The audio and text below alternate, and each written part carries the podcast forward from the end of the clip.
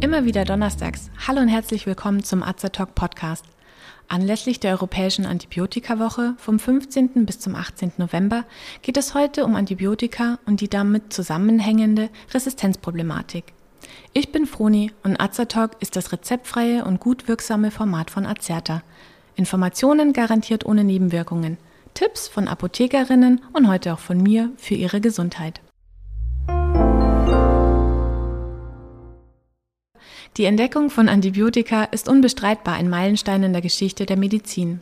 Paul Ehrlich legte im späten 18. Jahrhundert den Grundstein, indem er entdeckte, dass bestimmte Bakterien Farbstoffe aufnehmen, nachdem er versuchte, sie einzufärben. Unermüdlich sucht er nach einem Molekül, das wie der Farbstoff vom Bakterium aufgenommen wird und es gleichzeitig abtötet. Nach vielen Versuchen mit modifizierten Molekülen gelang es ihm schließlich mit dem Wirkstoff Salvasan, den Syphilis-Erreger erfolgreich zu bekämpfen. Eher zufällig entdeckte dann der Biologe Alexander Fleming die bakteriumwachstumshemmende Wirkung von bestimmten Schimmelpilzen in einer vergessenen Petrischale. Er hatte vergessen, die Petrischale vor seinem Urlaub zu reinigen. Der Pilz der Familie der Penicillium notatum produziert eine Substanz, die mehrere Bakterienspezies zerstören konnten. Rund um den Pilz waren keine Bakterien auf der Petrischale zu sehen. Alexander Fleming nannte diese Substanz Penicillin. Das erste Antibiotikum war geboren und es kam gerade rechtzeitig, Soldaten das Leben zu retten. Ob es damit auch den Krieg direkt verlängerte, soll hier nicht diskutiert werden. Seitdem sind Antibiotika die Wunderwaffe bei bakteriellen Infektionskrankheiten wie Tuberkulose, Kinderbettfieber oder auch Lungenentzündungen, welche früher das Todesurteil für Erkrankte bedeuteten. Auch bei zahnmedizinischen Eingriffen oder größeren Wunden hat bestimmt jeder von uns schon mal ein Antibiotikum eingenommen, um eine bakterielle Infektion zu vermeiden. Es ist beruhigend zu wissen, dass es Arzneimittel gibt, die uns vor gefährlichen bakteriellen Infektionen schützen können, oder? Doch leider gibt es auch eine Schattenseite. Bakterien können sich verändern und sich neuen Situationen anpassen. Sie lernen ihre Widersacher, die Antibiotika, kennen, merken sich sozusagen deren Struktur und bilden eine Unempfindlichkeit, sodass Antibiotika nicht mehr wirken. Meist geschieht dies durch eine genetische Veränderung des Erbmaterials. Man spricht von einer Mutation. Je häufiger ein Antibiotikum zur Behandlung von Erregern eingesetzt wird, desto wahrscheinlicher ist es, dass sich Resistenzen gegenüber diesem Antibiotikum entwickeln. Gerade in Krankenhäusern und auch in Pflegeheimen, wo eine Vielzahl an verschiedenen Bakterien vorkommen und viele Antibiotika eingesetzt werden, ist das Risiko hoch, sich mit einem antibiotikaresistenten Erreger anzustecken. In diesem Zusammenhang ist auch häufig die Rede von Multiresistenzen. Multiresistente Bakterien verursachen Infektionen, die sich besonders schwer behandeln lassen, dagegen sie nur noch sehr wenige Antibiotika wirksam sind. Für einen gesunden Menschen mit einem intakten Immunsystem besteht hier meist keine Gefahr. Anfällig sind aber Personen, deren Abwehrsystem angeschlagen und oder geschwächt ist. Zum Beispiel durch einen großen operativen Eingriff, durch Vorerkrankungen wie Diabetes, durch eine Hepatitis oder durch eine dauerhafte Pflegebedürftigkeit. Wie kommt es nun zu diesen Antibiotikaresistenzen? Antibiotikaresistenzen treten dann auf, wenn Antibiotika häufig angewendet werden.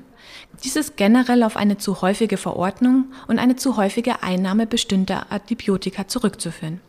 Denn jedes eingenommene Medikament landet auch teilweise im Trinkwasser, da die Kläranlagen nicht in der Lage sind, die Wirkstoffrückstände komplett herauszufiltern. Auch über die Mülldeponien gelangen Arzneimittel bzw. deren Rückstände in das Grundwasser. Bei einigen Erkrankungen, wie beispielsweise bei Atemwegs- und Harnwegsinfektionen, werden oftmals Antibiotika eingesetzt, obwohl die Erkrankungen meist auch ohne Antibiotika gut ausheilen. Man darf aber hier Ärzten keinen Vorwurf machen. Sie sind verantwortlich dafür, dass sich bei ihren Patienten keine Komplikationen ergeben und verordnen darum oftmals Antibiotika, um diese zu verhindern. Leitlinien fordern allerdings in den letzten Jahren die Ärzte auf, bei unkomplizierten Infektionen auf eine unnötige Antibiotikatherapie zu verzichten und andere therapeutische Alternativen anzuwenden. So sind beispielsweise bei Harnwegsinfektionen rund 25 Prozent der Haupterreger für diese Infektion resistent gegen das Antibiotikum Cotrimoxazol. Es ist daher in den neuen Leitlinien nicht mehr als Erstlinienempfehlung geführt. Eine Harnwegsinfektion bei Frauen, die nicht in die Nieren aufgestiegen ist und ohne Fieber oder sonstige Komplikationen verläuft, kann oftmals ohne Antibiotika behandelt werden.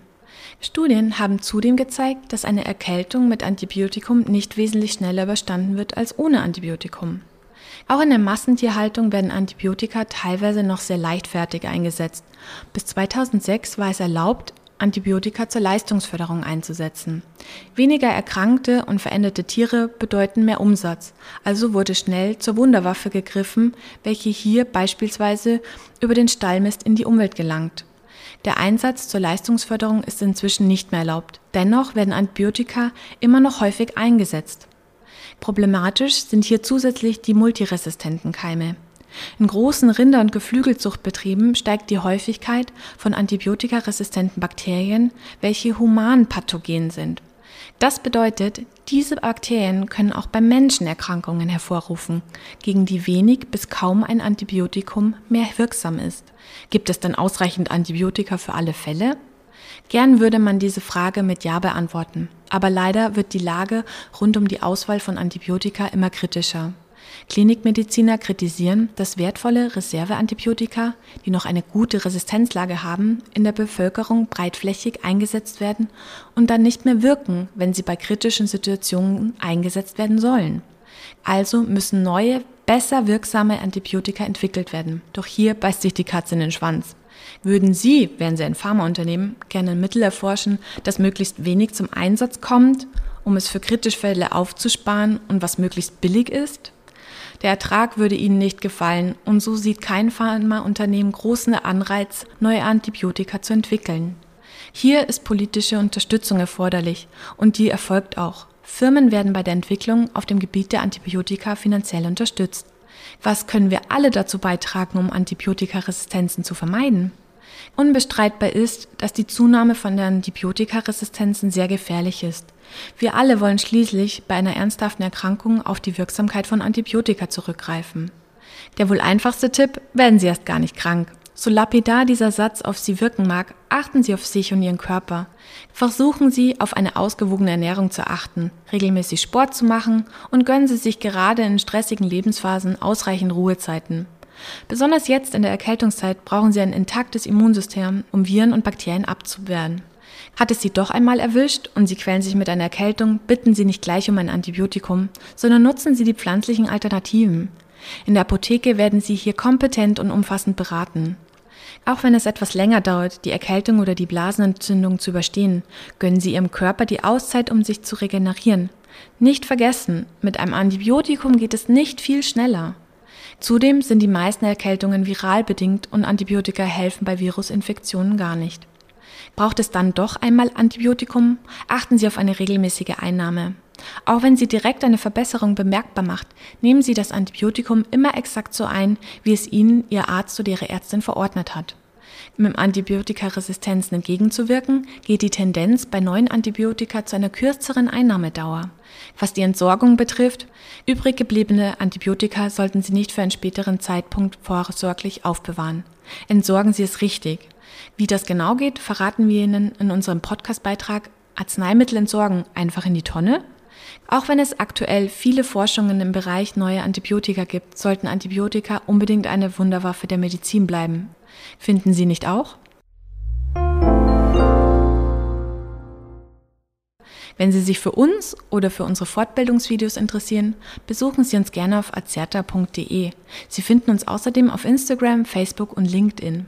Wir weisen darauf hin, dass dieser Podcast kein Ersatz für eine persönliche Beratung bei Arzt oder Apotheker darstellt, dass es keine Therapie ersetzt und lediglich der Information dient. Thematisch erhebt der Beitrag keinen Anspruch auf Vollständigkeit. Vielen Dank fürs Zuhören. Empfehlen Sie uns gerne weiter und bis zum nächsten Donnerstag. Bleiben Sie gesund und informiert.